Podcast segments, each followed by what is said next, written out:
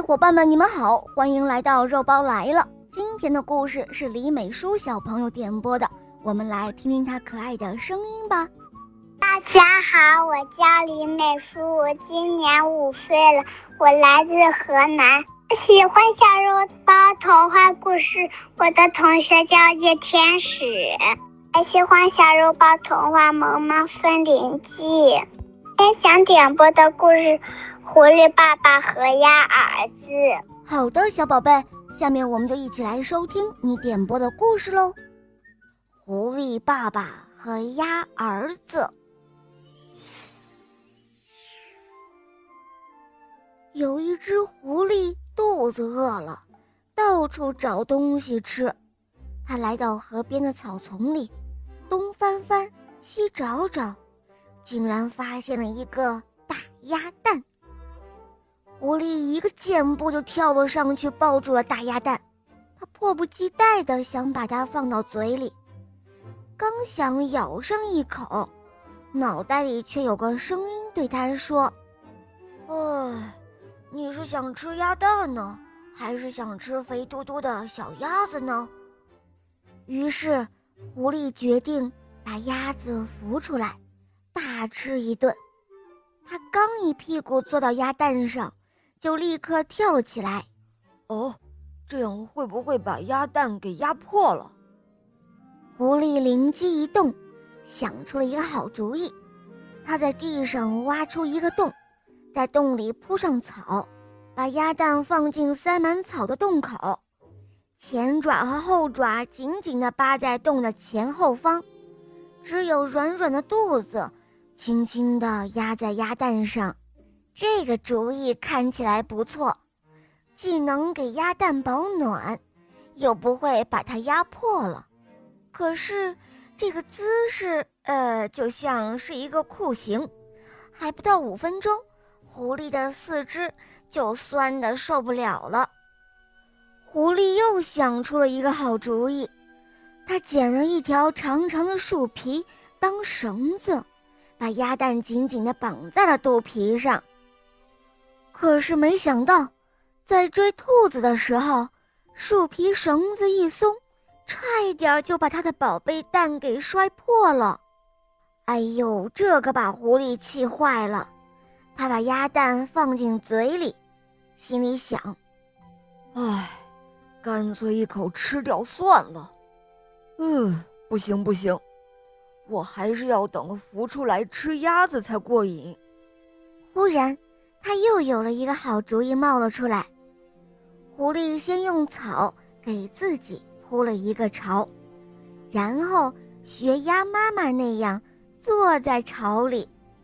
只是这一回，他没用自己的肚子来孵，而是把鸭蛋含在了嘴里。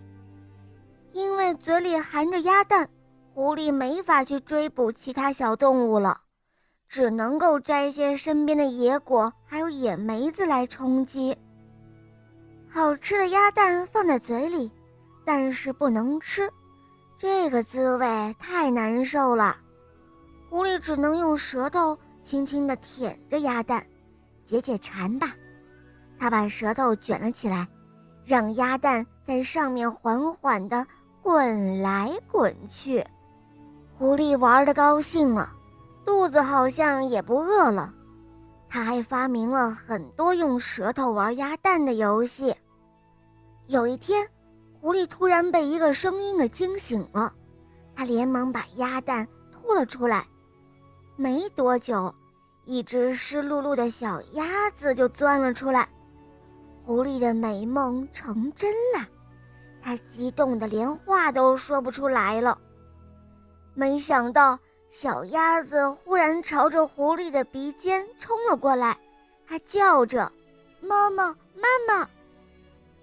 狐狸也吓呆了，结结巴巴地说：“哦，我我我我我不是你妈妈，我我我是男的，只只能做爸爸。”哇哦，爸爸，爸爸！小鸭子高兴地爬上了狐狸的鼻子。哇哦，爸爸，爸爸！小鸭子一边喊着，一边又爬上了狐狸的头。一会儿小鸭子又咬住了狐狸的耳朵。狐狸无奈地闭上了眼睛，真不知道该怎么办了。爸爸，爸爸，我饿。小鸭子说：“哦，你饿，你饿，我也饿。”狐狸用爪子一把将小鸭子扫进自己的大嘴里。小鸭子啄着狐狸的舌头，狐狸疼得张大了嘴巴。